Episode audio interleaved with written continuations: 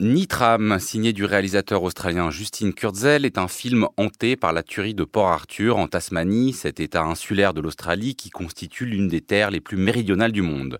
Ce territoire avait vu au printemps 96 un dénommé Martin Bryant, armé jusqu'aux dents, mettre à mort 35 personnes. Nitram, le verlan de Martin, est un jeune homme joué par le comédien américain Caleb Landry Jones qui avait obtenu pour ce rôle le prix d'interprétation masculine au dernier festival de Cannes. Mais ce mot de Nitram sonne aussi comme une matière explosive qui correspond à ce qu'est ce jeune homme aimant jouer dans tous les sens du terme avec le feu.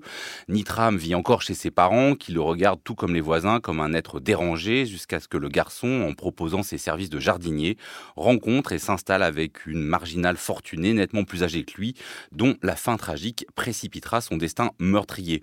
Alors sans doute faut-il commencer par ce personnage hein, qui est présent sur euh, presque l'intégralité des plans. Alors des fois il est tout petit dans des plans très larges, des fois il est relégué sur les bords du cadre. Euh, qu'est-ce que vous avez euh, pensé de ce portrait qui s'approche au plus près euh, d'un personnage assez effrayant, mais sans en faire non plus quelqu'un de monstrueux? Là, j'ai trouvé ça très intéressant comme occurrence de ce genre, enfin qui finalement se constitue en genre du film de, de, tuerie de masse en fait. Moi, j'avais rien lu avant d'aller voir le film, j'y suis allée, bon, je, voyais ce personnage duquel il me semblait que le film restait quand même très à distance, enfin on n'est pas dans un personnage de d'handicapé pour lequel le, cinéaste aurait une empathie et essaierait de nous faire épouser le point de vue. Alors je me disais d'accord, d'accord, jusqu'au moment où je comprends euh, de quoi il est question. Et là je me suis dit, c'est vrai que d'habitude dans les films de, de, tuerie de masse, on se concentre sur les 24 ou 12 dernières heures précédant euh, l'acte. Alors je pense à, bah, Elephant de Gus Van Sant qui est sans doute le plus connu, ou, ou à Polytechnique de Denis Villeneuve. Euh, alors que là, on va avoir vraiment tout un parcours génétique de l'acte pour lequel j'ai l'impression que le cinéaste va essayer de trouver des réponses dans l'histoire du cinéma. Enfin, j'ai beaucoup pensé à hum, Boulevard du Crépuscule, en fait, euh, quand on voit cette relation qui se noue entre ben, Martine, enfin Nitram, Martine, et cette euh, vieille marginale, enfin vieille, ou en fait un peu sans âge, comme ça, qui vit dans sa grande maison, qui dont on va douter de l'existence même jusqu'au bout, qui est complètement original et qui semble jouer un rôle déterminant euh, dans ce qui deviendra euh, sa folie ensuite. Et comme si, par euh, ses références cinématographiques, pour ne citer peut-être que celle-là, eh ben, le cinéaste essayait de trouver les sources de cet acte-là. Et j'ai trouvé ça euh, assez, euh, assez déroutant et je ne sais pas trop qu'en penser pour l'instant. Salima Tenfish, effectivement, sur ce traitement très en amont d'un meurtrier, ou d'ailleurs, si on ne sait pas euh, le motif du film, on peut, on, enfin voilà, on découvre ça très progressivement, ça vient assez lentement d'ailleurs, des fois peut-être un peu trop lentement, mais après, il faut bien dire, il faut replacer Justine Kurzel, il est toujours, enfin, sa question, c'est les racines du mal. Hein. Il a fait déjà un de ses premiers films qui s'appelait Les Crimes de Snowtown, qui était déjà un film sur une série de meurtres en Australie euh, il, a, fait un Macbeth euh, qui a été un échec complet avec euh, Fassbender et, Marion Cotillard. Voilà, qu'est-ce qu'il en fait là? Et notamment, est-ce que bah, le regard est pas un peu complaisant? Ça a été un, des reproches qui lui a été adressé très vite bah à un moment de la jeunesse du film. de la jeunesse du film. Oui, on peut tout de suite imaginer effectivement que le, le, film va peut-être d'ailleurs créer polémique en Australie et auprès d'un certain nombre de euh, bah, d'une aile à droite qui considère comme Manuel Valls que expliquer c'est déjà euh, excuser. Euh, et là, ce qu'il y a d'intéressant, c'est qu'effectivement, contrairement à Elephant, puisque je crois que c'est la référence évidemment qui nous vient à l'esprit quand on regarde le film, c'est qu'il est du point de vue donc de l'auteur et pas des victimes. La tuerie n'est jamais montrée, elle est évoquée par la télévision à la fin du film, mais elle n'est pas montrée. Et donc, euh, il nous raconte plutôt euh, ce qu'on pourrait appeler en sociologie, euh, si on reprend Ward Baker, Outsider, une carrière de, déviance. C'est-à-dire, il nous explique vraiment toutes les étapes qui peuvent amener ce personnage, ou en tout cas le, vrai Martin, je me souviens plus de son nom, à commettre cet assassinat. Mais ce qui est intéressant ici, contrairement au film dont on vient de parler, L'été nucléaire, c'est qu'ici, il nous propose un cinéma militant, mais qui n'oublie pas que dans cinéma militant, il y a cinéma. Et ce qui y a d'assez puissant, c'est d'abord euh, tu disais, euh, Occitane, qu'on est loin du personnage. Moi, je suis pas d'accord. En fait, ce qu'il arrive à faire, c'est par le son notamment. Je sais pas si euh, vous avez noté ça, mais on entend tout. On entend exactement comme si on était à la place du personnage dans chacun des plans. On entend les, les, bruits de voiture, on entend ses pas dans l'herbe, on entend les mouches voler, on entend les guêpes, on entend tout. Et la photographie est sublime, il hein, faut, le dire, mais à aucun moment on est dans quelque chose de l'ordre de l'apologie justement du crime ou l'apologie euh, du monstre, pas du tout. Et d'ailleurs, il s'est permis un pas de côté par rapport à la véritable biographie euh, du, criminel, c'est qu'il en a fait non pas une personne euh, attardée, mais il en a fait un fou alors que en lisant un peu qui était euh, ce Martin, dont j'oublie pardon encore le nom. Bryant. Merci, Martin Bryant, euh, qui avait un QI très très très faible, qui fait partie euh, vraiment d'une très faible population, partie de la population qui a un QI très faible. Là, il en a fait plutôt un fou. Et à aucun moment on a de doute sur le fait que ce personnage transgresse et ce personnage est capable euh, de crime. Et là-dessus, je trouve que c'est très clair. Donc on ne pourra pas l'accuser d'apologie euh, du crime, ou en tout cas de d'excuser euh, les actes de ce personnage, mais il nous permet de comprendre. Emmanuel Burdeau, sur qu'est-ce qui reste du cinéma, qu'est-ce qui reste du militant, parce qu'évidemment, voilà, c'est aussi un film sur les ventes d'armes libres. D'ailleurs, après la tuerie de Port Arthur, il y a eu un changement de législation en Australie. Euh, qu'est-ce qui, fait de ça? Euh, Parce qu'il y a aussi un truc assez didactique sur les ventes d'armes, en tout cas. moi, j'avoue que je suis beaucoup. Enfin, je suis pas du tout convaincu par le film, même si je le trouve très beau. La lumière est très belle, les paysages euh, sont très beaux. Lui. Il est... Je sais même pas s'il est bien, en fait, Caleb, Landry Jones. Je ferai comme Occitane tout à l'heure.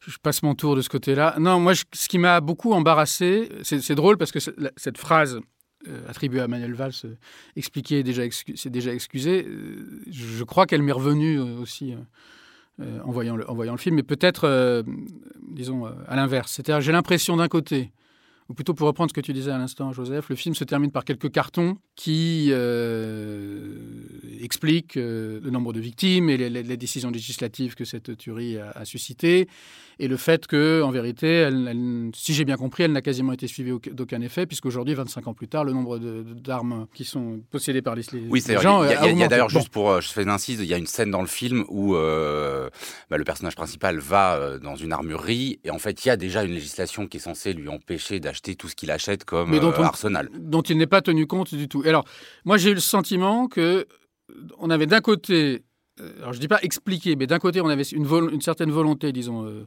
didactique, d'inscription de cette histoire dans un certain cadre, dans, dans, dans, des, dans des, débats qui, qui ont cours, et que d'un autre côté, on avait un traitement quand même assez poétique, qui certes nous, nous, permet de comprendre les étapes par lesquels ce garçon passe avant de passer à l'acte, mais qui, à mon sens, et là je ne suis pas d'accord avec Céline, à mon sens, reconduit tout ça à, un peu l'insondable de l'âme humaine, euh, la bizarrerie des uns et des autres, ces choses qu'on fait sans le vouloir, sans... Et j'ai eu le sentiment de voir un peu, pour moi, le, le pire de l'époque, c'est-à-dire comme si on était incapable de trouver un moyen terme entre une explication euh, très réductrice, c'est-à-dire euh, le, nombre d'armes à feu, tout ça, et justement un refus d'expliquer de, en se disant que non pas tellement, pardon, expliquer c'est refuser. Euh, je, tends la main, c'est les mains. tu n'es pas Manuel Valls, absolument pas. Et j'espère personne sur ce plateau.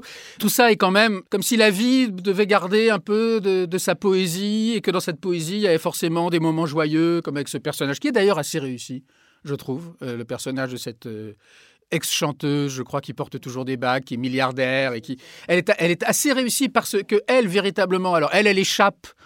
Je dirais qu'elle échappe aux déterminations, mais d'une autre manière que lui, qui est euh, voilà, qui nous est donné tout de suite comme insaisissable. Et moi, un personnage qu'on me donne tout de suite comme insaisissable, en m'expliquant que quoi qu'on fera, il aura entre lui des failles, des douleurs, des choses que, qui sont finalement, qui appartiennent finalement à la nature humaine moi, je m'en désintéresse.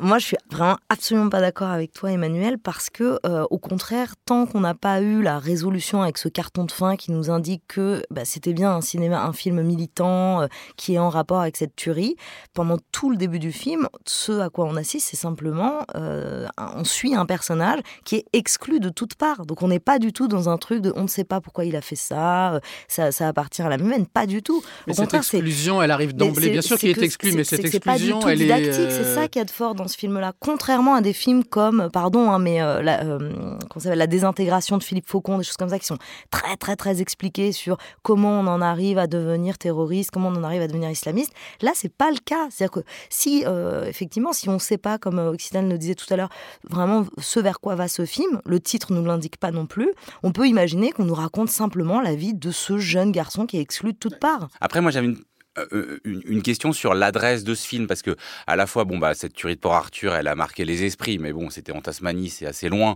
C'est-à-dire qu'on je pense qu'on était quand même beaucoup aussi à l'avoir oublié. Et euh, bah, ce personnage de Nitram il se, promène dans une voiture avec une planche de surf. Il y a toute une scène plusieurs scènes avec un, surfeur un peu emblématique de l'Australie.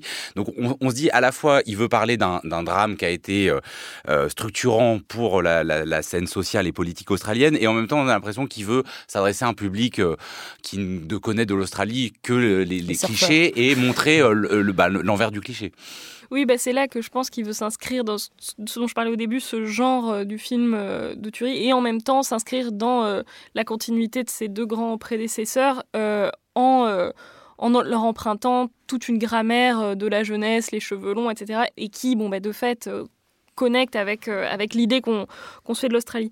Mais pour revenir sur cette affaire de, voilà, de doute qui subsiste, euh, une vraie ambivalence quoi, euh, du film avec son personnage, moi ce qui, ce qui me reste quand même à l'esprit de ce film, c'est quand même cette violence qui finit par infuser ce corps-là, ce corps du personnage, sa mère qui le rejette, son père qui l'élève qui, qui, qui d'une d'une certaine manière, etc. Et de, et de cette violence qui euh, marque ce territoire, de cette apathie, qui, de, de, cet espace où il ne se passe rien, et qui finit par rejaillir à la fois sous la forme des, des pétards et des, des, choses qu'il fait au début, et euh, finalement de ces, ces, armes qu'il va se procurer, euh, entre lesquelles il y a une continuité qui est tracée comme ça par le film, sans que je sache très bien ce que ça, ce que ça veut dire.